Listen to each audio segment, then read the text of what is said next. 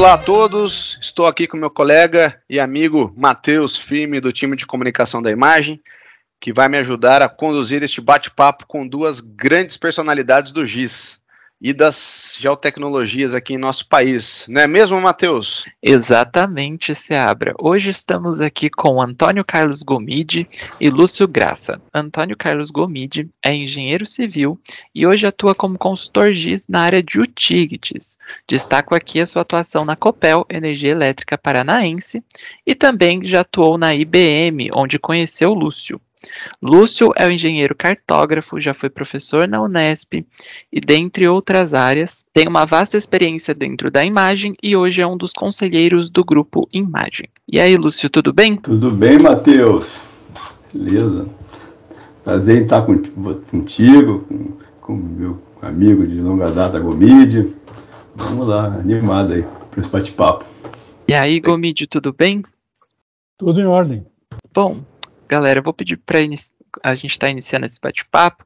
É, Lúcio, você poderia se apresentar, falar um pouquinho mais sobre você? Bem, você já fez uma boa parte aí da minha apresentação. Eu, eu sou isso tudo aí, mais alguma coisa. Né? Eu já trabalhei alguns anos na IBM, eu já conheci o Amis, né?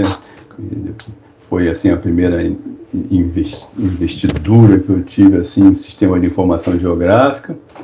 E de lá para cá, tenho trabalhado nisso e esses últimos 20 anos na imagem tem sido bastante propício, onde eu pude e estou e sigo podendo desempenhar essa, essa paixão que a gente tem aí pelo sistema de informação geográfica. Muito legal, Lúcio.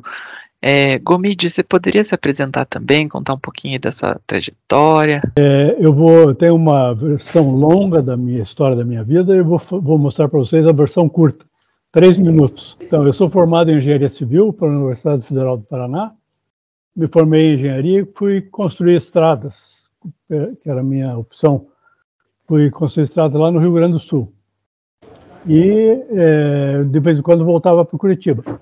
Numa das voltas para Curitiba, um amigo meu falou o seguinte: Ó, oh, vai ter um teste para IBM, você não quer fazer?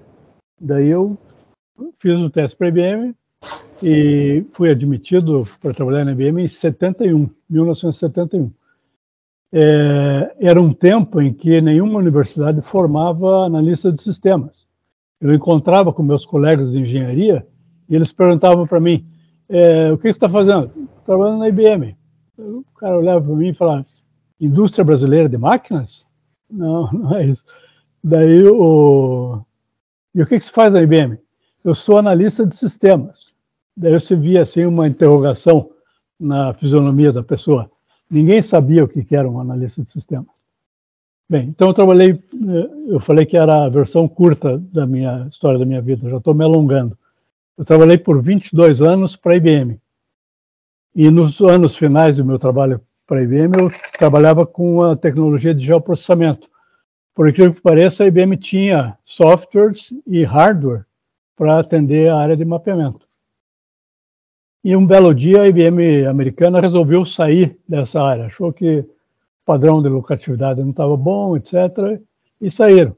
Então, isso aconteceu em 1992. E eu fiquei muito chateado com isso, e daí, em 1993, a IBM fez um programa de demissão voluntária. Eu peguei meu boné e fui tratar da minha vida. E daí, desde então, eu, eu criei uma empresinha, que é a Eu Presa, né? É uma empresa de uma pessoa só. E fui trabalhar com consultoria. E, então, a versão curta é 22 anos na IBM e 26 anos prestando consultoria para a Copel, até agosto do ano passado, quando eu é, parei de trabalhar. Então eu estou naquela situação do marido da Gisele Bündchen, sabe? Que se aposentou e daí ficou três meses em casa, daí se arrependeu. Eu estou na fase do arrependimento. Então eu estou semi-aposentado. Então essa é a versão curta da minha vida.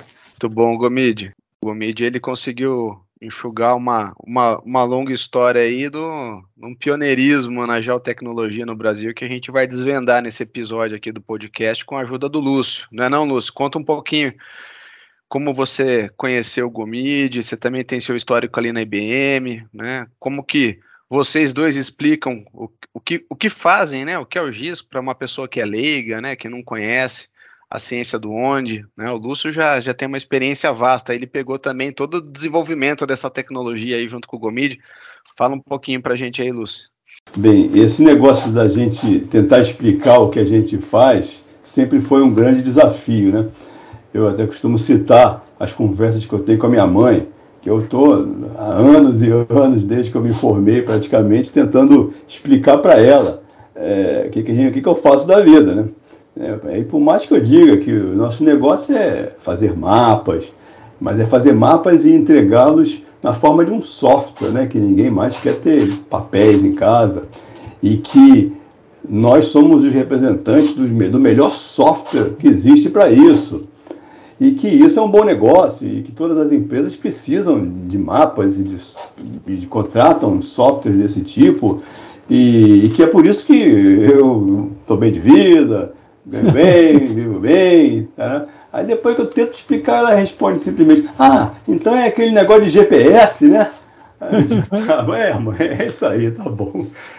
É muito complicado. É, mas, Bobinho, eu te conheço desde esses anos de IBM, né? Porque eu trabalhava na Unesp, eu era professor, o Matheus até comentou, eu dava aula de engenharia cartográfica na Unesp mas sempre me interessei muito por esses temas de cartografia digital, né, que, que é a base assim, para o sistema de informação geográfica. E é, comecei a se movimentar, estudar esses temas. E um belo dia, a IBM me chama para trabalhar num grupo de sistema de informações geográficas na IBM. E foi aí que eu conheci o Gomide. Eu trabalhava no Rio o Gomide em Curitiba e a gente trabalhava juntos aí em bons projetos aí no IPUC, na Celepar, né? E desde então a nossa trajetória sempre, sempre se cruza. Aí eu queria aproveitar esse nosso bate-papo para já perguntar para você, Gomide. Eh, se você fosse explicar para um leigo, né, para uma pessoa de outra área, um amigo, um parente, qual é o seu trabalho? Como seria? Poxa, é complicado realmente. Essa é uma área que eu tenho encontrado uma comparação com o Google Maps, né? Então, toda pessoa leiga que me pergunta, o que, você trabalha? Eu trabalho com mapeamento. Mas como assim mapeamento? Você sabe o que é o Google Maps? Já usou? Sim, uso, gosto. É isso aí, mais ou menos isso aí. E é a maneira de simplificar o negócio, né? Porque se eu for explicar, o cara, é. já, ouviu, já, ouviu falar em coordenadas UTM? O cara vai achar que eu sou maluco. Isso é uma boa analogia, sim, eu também uso um pouco isso, mas para dizer que a gente faz o Google Maps das empresas. Sim, é, boa, boa sacada. Começa a se relacionar eu, um pouco com Eu não preciso pagar royalties né? para usar isso aí. Não, Gomilho, você Pode, é freguês. Posso usar. é, mas é muito interessante, né? É, uma outra maneira que eu às vezes uso, até que é um pouco mais poética, né? Ao mesmo tempo mais atual de explicar o que a gente faz, é falar da ciência do onde, né? Eu acho isso legal, né? Porque as pessoas percebem que o onde, uma coisa fica um pouco intrigada, mas quando eu digo que o onde é uma coisa tão importante na nossa vida que a gente vive perguntando onde é, onde vamos, onde está, é, para onde vamos, por onde vamos, e que nas empresas também é importante, né? As empresas estão constantemente perguntando onde estão os meus clientes, onde estão meus concorrentes, onde é o problema, onde estão meus recursos, e que o onde é tão importante que realmente é uma ciência e nós nos dedicamos a praticar essa ciência do onde, né? É, as pessoas podem ser que se confundam mais ainda, mas eu acho, um, eu acho bem legal, né? Mas aí eu te faria uma pergunta, comigo. É. O que sempre te moveu e ainda te move relacionado a essas geotecnologias, ao sistema de informação geográfica? Puxa, perguntinha difícil. Nós não tínhamos combinado isso. Estou brincando. É, na realidade, é o seguinte: quando eu entrei para a IBM, eu descobri os computadores e aprendi muita coisa em termos de programação. O, o curso de entrada na IBM, eu ficava um ano em treinamento. No final desse um ano, uma parte das pessoas ia ser representante de marketing e a outra parte ia ser analista de sistemas. Eu sempre optei por ser analista de sistemas. Várias vezes tentaram me convencer a ser representante de marketing e tal, mas eu continuei sendo analista de sistemas. Trabalhei muito com programação, desenvolvimento de sistemas nos clientes. Naquela época, o analista de sistemas estava incluído no aluguel da máquina. Certo? A IBM alugava os computadores para as grandes empresas e a gente estava incluído. A gente nem sabia disso, né? mas não era cobrado dos clientes o suporte presencial que se dava. Então, eu tinha vários clientes aqui em Curitiba. Atendia o IPUC, atendia a Copel. Ah, o meu casinho com a Copel é de 1974 para frente. Eu entrei na IBM em 71, depois do treinamento e de várias coisas aí, a partir de 74 eu comecei a atender a Copel. E a Copel foi uma, uma grande lição para mim, aprendi muita coisa lá. Então, é, a primeira vez que eu estive na Copel, a primeira vez, não, uma das vezes que eu estive na Copel, a Copel tinha acabado de comprar um sistema de, de uma empresa que hoje não existe mais, que é a CAEL, Companhia Auxiliar de Energia Elétrica, que os participantes eram o Schneider e o Valdir, e a Copel comprou esse sistema, chamava-se Prodades várias empresas de energia elétrica compraram esse sistema. Muitos, muitos anos depois, eu fui fazer um serviço na Excelsior, no Espírito Santo. Para minha surpresa, eles tinham vindo do Prodades também. Então, em 1974, algum visionário lá da CAEL percebeu que era importante colocar as coordenadas dos postes, chaves, transformadores, é, num sistema de informação. Imagina, estamos falando de 1974, só se trabalhava com mainframes naquela época. Então eu fui conversar com o cara da, da Copel que estava implantando o sistema e tal, e daí o cara começou a mostrar, ó, aqui nós colocamos as coordenadas UTM.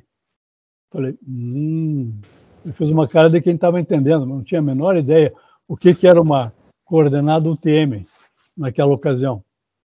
E, mas é fascinante o negócio, porque daí a, a, equipe técnica da Copel sempre foi muito boa. Então tinha um, um rapaz lá, um japonês, chamado Reginaldo, que ele escreveu um programa em PL1, na época, que pegava esses dados, que eram arquivos sequenciais do Prodades, né? E gerava uma plotagem numa plotter CalComp que a Copel tinha. Então, foi a primeira vez que a gente viu um alimentador de energia elétrica desenhado por uma plotter. Foi em 1975, mais ou menos isso. Então, cara, eu fiquei assim é, fascinado com esse negócio. Legal. É, essa, essa é a versão curta. É, é a gente, é, no teu caso, o que te move, te moveu foi uma, uma mistura de destino com paixão pela tecnologia, pela inovação, né? E a Copel, né? A, a, Copel é uma referência tremenda de sistema é. de informação geográfica, né? De inovações no sistema de informação geográfica. Né? E, e essa carreira, essa história da Copel é muito interessante.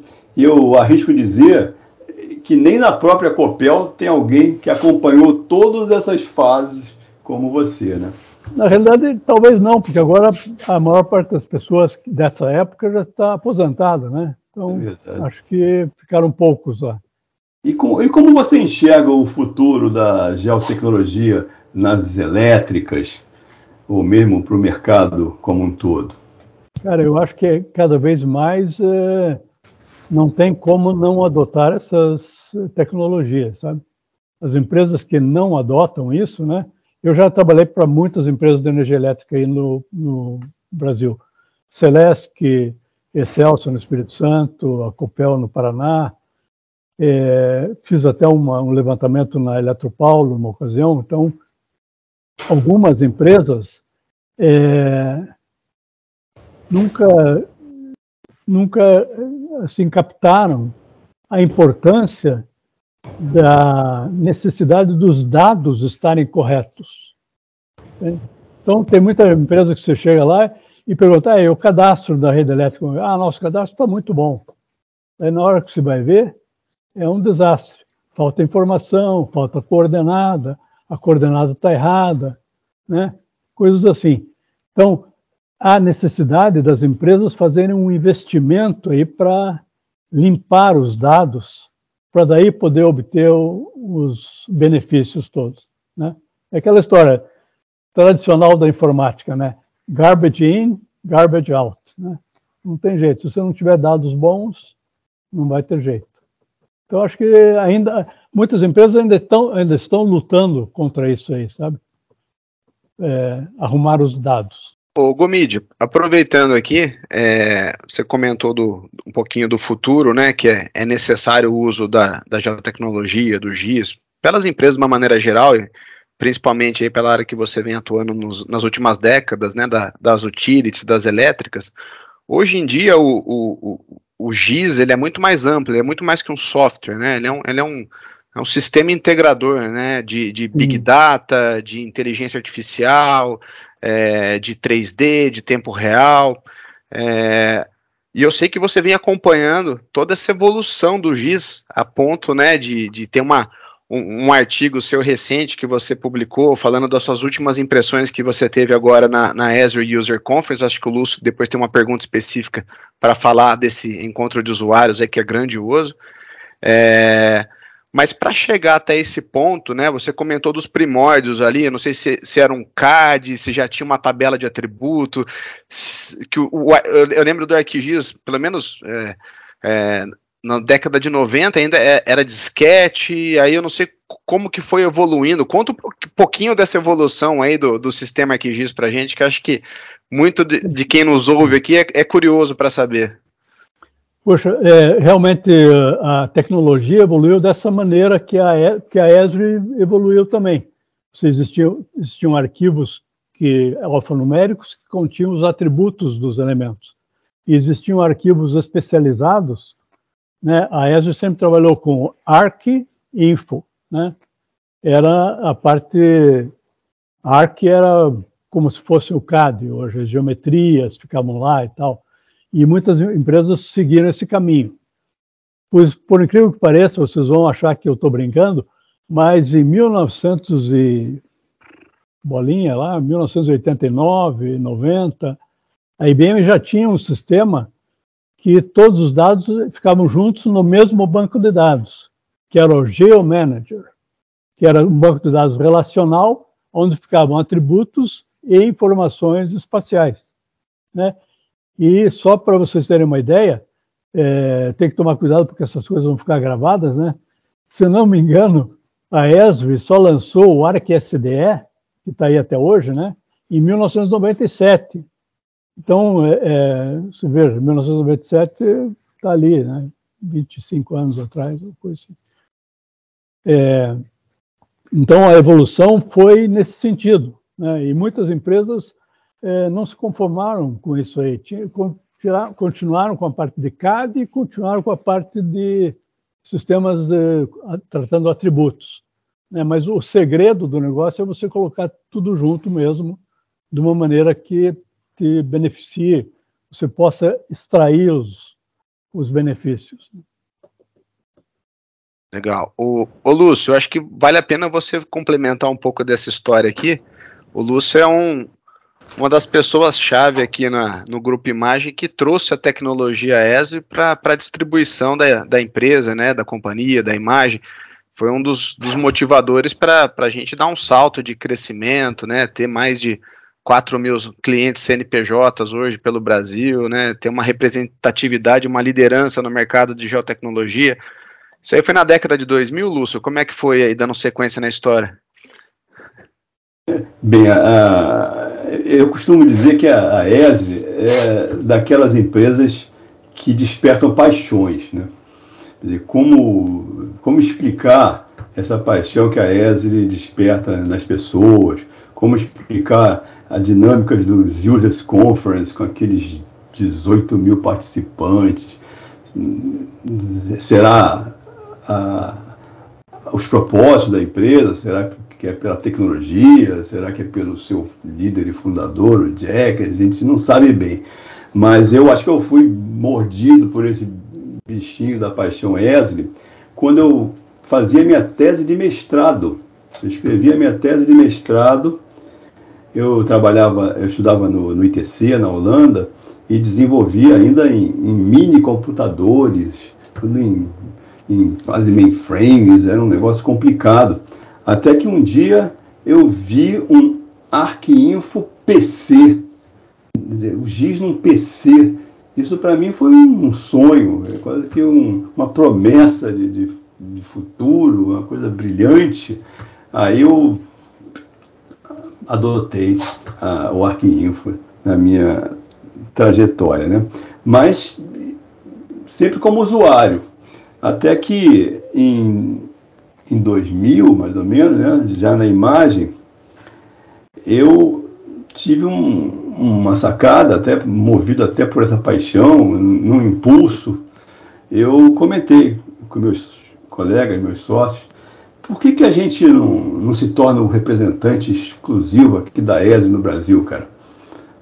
Aí, é, pode ser, parecia uma ideia louca. Mas aí um belo dia eu estava numa viagem pelos, pelos Estados Unidos e liguei na ESE, através dos contatos que eu tinha, e marcamos uma reunião lá.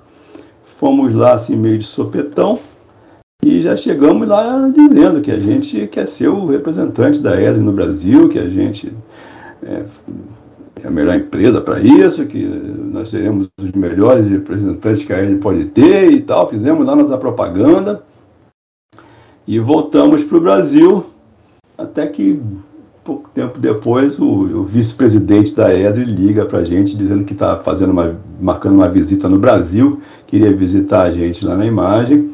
E dessa, dessa visita surgiu as primeiras conversas e a gente, mais ou menos em 2002, eh, a gente assinou o nosso primeiro contrato de representação com a ESRE e isso evoluiu para em 2005 nós nos tornarmos o representante exclusivo da ESA. Né? Foi uma grande conquista que a gente celebrou com toda a pompa no nosso LAUC do Rio de Janeiro.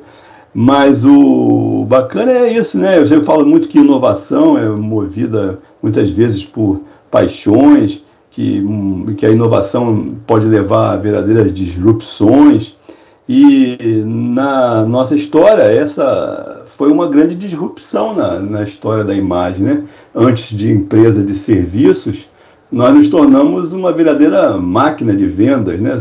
sendo reconhecidamente reconhecida pela própria ESRI, né? pelo trabalho que a gente faz. Então, é isso. E até queria até aproveitar e já perguntando aqui para o Gomide, né? já que o Gomide é tão próximo, é, explica para a gente qual é a sua relação com a imagem, com a ESRI. Conta para a gente um pouco. Bem, com a ESRI, é, eu comecei a usar os produtos da ESRI em 2003, quando a Copel sentiu que precisava mudar de, de sistema. É, então, na realidade, esse sistema que está em uso na Copel hoje, na realidade é a terceira geração de sistema de informações geográficas pela qual a Copel passa. É, o primeiro foi a Prodades, lá desde os mainframes, né? Depois foi o Vision, que era de uma empresa canadense chamada SHL, que o Vision já usava esse conceito de banco de dados uh, com os atributos todos no mesmo lugar. E daí, finalmente, a Esri é a terceira geração lá na Copel. A partir de 2003, a gente começou a estudar Esri e é, preparar a migração do sistema do Vision para o sistema da Esri. Então, e desde então eu comecei a assistir essas Esri, Esri User Conferences. Né? Então é. já fui muitas vezes para. Na verdade, eu, Gomide, na verdade eu costumo dizer que você deve ser o recordista brasileiro de participações em Users Conference da ESA lá em San Diego, né? Quantas foram mesmo? Essa que eu fui agora em 2022 foi a 17 Mas tá aí o desafio. Acho que só um ou outro da própria imagem é capaz de ter mais do que isso, e olhe lá. Hein? É, e agora, pô, mês passado, então, teve essa Users Conference, né? É, até foi muito interessante que foi um, um evento presencial depois de tanto depois tempo. de dois né? anos sem, sem haver. foi muito, muito animado, as pessoas estavam lá bastante excitadas. É, e, e, do que você viu lá, cara, o que, que você considera mais relevante né, no encontro desse ano? Puxa vida. É, a Esri, para minha surpresa, né, para surpresa de todo mundo, continua lançando outros produtos, né? Então apareceu um produto novo aí chamado ArcGIS Knowledge, né? que tem uma apresentação muito boa, que foi feita na plenária, que é muito didática, né? Eu consegui perceber qual que é o nicho do ArcGIS Knowledge, né? Então é um produto bem interessante. E fiquei muito impressionado com a apresentação feita por uma empresa da Austrália, que é a Queensland Energy. Cara, aquilo ali é o sonho de todo cara que trabalha numa empresa de energia elétrica. Até eu tenho como sugestão que vocês passem esse vídeo mesmo na, no evento brasileiro aqui. Só façam uma tradução, uma legenda, né, um subtítulo lá, uma legenda em português. Porque o cara é australiano, cara, é difícil de entender algumas coisas que ele fala ali, sabe? Mas a apresentação do cara acho, que dura oito minutos, alguma coisa assim, mas é fantástico. Então, é, essas coisas foram. E, e, outra coisa que me impressionou muito também foi a parte de BIM, que é o Building Information Modeling. Cara, esse negócio é uma coisa muito interessante, porque tem uma iniciativa do governo brasileiro chamado BIM-BR. Né? E agora todos os projetos que forem é, que tiverem é, é, verba federal, eles têm que ter todos os dados em formato BIM. E para minha surpresa, eu descobri que já existe uma versão, uma, um braço aqui chamado BIM PR de Paraná. Então já tem algumas pessoas é, estudando isso aí, fazendo normas, etc. Então está bem interessante. Acho que são essas aí. Assim, a, a versão curta é essa aí. A versão longa demora umas duas horas. Tá bom, vamos deixar para outros, faremos outros podcasts pra, da, da, dos insights do Gomide. Para Gomide, eu, eu, queria comentar com você uma coisa, né? Vamos falar assim um pouco da, das gerações aí da, do futuro, né?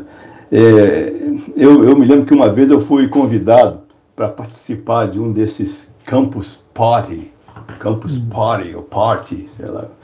É, e eu fui lá falar num plenário repleto aí de desenvolvedores, programadores, né, na sua grande maioria jovens. Aí falei, né, que o ArcGIS é uma plataforma completa, tal, falei da plataforma que suporta todo tipo de device, tentei usar o máximo possível das linguagens de, de TI para despertar o interesse dele. E, e terminei, então, por convidá-los a abraçar a ciência do onde, é, mas disse que se eles preferissem dedicar-se a desenvolver software para uma fintech, por exemplo, tudo bem. Mas se quisessem uma área de especialização que é única, no, que combina tecnologia de ponta com um propósito maior de transformar o mundo através da inteligência geográfica, o caminho era esse. Né? É, e, qual a mensagem que você passaria para os jovens que estão começando no mercado hoje? Poxa vida.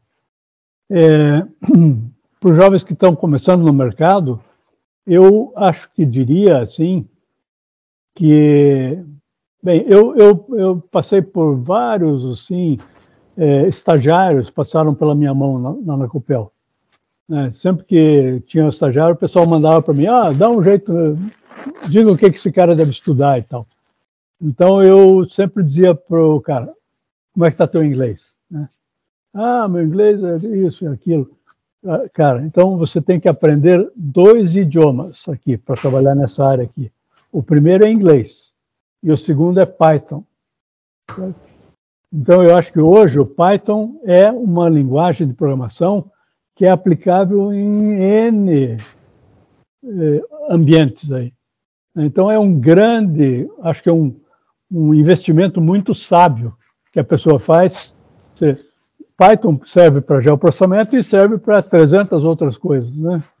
Então acho que era, seria um conselho que eu daria para um, um, filho, por exemplo. Muito bem, Gomide. É, aproveitando aqui, acho que é legal a gente reforçar o, o nosso encontro de usuários aqui no Brasil, né? Todo, todo ano nós promovemos como distribuidor Esri aqui no, no país. Esse ano é 29 de setembro.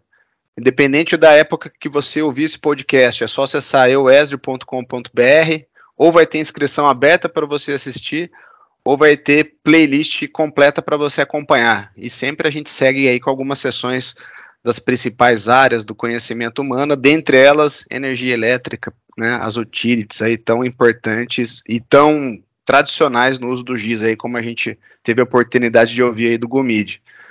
E, e, uma contribuição também que, que eu acho muito bacana de ouvir de você, de ouvir do Lúcio, é essa paixão, né? Porque é uma ciência que nós trabalhamos, é uma tecnologia, e, e, e, nós somos privilegiados de enxergar o mundo de uma maneira diferente. Né? A gente consegue visualizar qualquer tipo de dado numa linguagem única. A gente consegue falar a mesma língua, né? A gente tem uma a linguagem dos mapas, né? E os mapas dizem onde estamos, quem somos, para onde vamos, e com o propósito de entender o planeta, de gerar o um entendimento comum e de construir um futuro cada vez mais sustentável. Então, agradeço uhum. muito a presença, Gomídia, a presença, Lúcio, e deixa aí os, os minutinhos finais para vocês mandarem as suas considerações e uma mensagem final.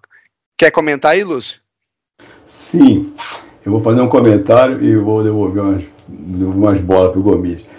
Bem, isso do, do mapa como linguagem universal é impressionante. Né? Eu costumo até citar o exemplo de, do, do mapa das linhas de metrô de Londres. É, é incrível, é uma confusão de linhas coloridas, mas é uma, informação que qualquer pessoa do mundo, sem falar inglês, entende. Então, o mapa tem muitos exemplos de que ele é capaz de unir pessoas diferentes, de especializações diferentes, em torno de um entendimento comum, né? Isso que a ESA chama-se de um, de um ground, ground level né? de, de, de informação, né? É, e, e eu, eu, não queria deixar de terminar esse meu bate-papo aqui com o meu amigo Gomit sem perguntar um pouco para ele também, para a gente conhecer para o público e conhecer melhor o Gomid, né? Perguntava ele o que mais de Gomid, além de GIS, TI, te encanta. É, você tem algum hobby? Na realidade, eu, eu tenho alguns hobbies, mas é, um deles é viajar. Né? Eu gosto muito de viajar. E pelo fato da minha filha estar tá morando nos Estados Unidos há muitos anos, é, eu me obrigo a, a, ir lá uma vez por ano. Eu vou visitar minha filha. Né? Então, e daí geralmente no Natal eles vêm para cá ou a gente vai para lá. Então eu gosto muito de viajar. Só que meus horizontes estão muito limitados. Eu preciso sair um pouco dos Estados Unidos e ir mais para a Europa, porque pelo fato dela morar nos Estados Unidos a gente acaba indo sempre para lá ou passando por lá, né? Tá certo. Mas eu podia voltar um pouquinho aqui e dizer, me lembrei de uma parte que eu não tá. citei nada, que é a parte de imagens, né? A Esri tem estado muito forte nessa parte de imagens aí. E na Esri User Conference também, é, o tal do Living Atlas da Esri é um negócio fantástico, né? E a, a última novidade é aquela parte da OpenStreetMap, que agora a Esri, pelo jeito, pegou o OpenStreetMap e botou embaixo do braço e vai ficar dando manutenção nisso. Então, acho que é um caminho muito bom para prefeituras que não querem investir na parte de mapeamento básico e utilizar essa, essa fonte aí da, da Esri, a fonte da OpenStreetMap através da Esri, porque daí já está tudo mastigadinho. É isso aí, Gomide. Muito bem, Gomide. Lúcio, obrigado. Matheus, para quem quiser saber mais sobre o nosso podcast, enviar sugestões de pauta, como é que eles fazem? Bom, pessoal, estamos chegando ao fim desse episódio, né? Depois dessa aula, depois de ouvir sobre paixão, sobre tecnologia, sobre carreira, os nossos rumos chegam aonde? Na geotecnologia. E se você tem algum assunto, se você deseja dar alguma dica, seu feedback, você pode enviar um e-mail para a gente através do podcast.img.com.br. Estaremos esperando o seu e-mail. Muito obrigado, Lúcio. Muito obrigado, Gomide. Obrigado, Felipe. E vamos encaminhando aqui para o fim e agradecemos a você, ouvinte. Obrigado, gente.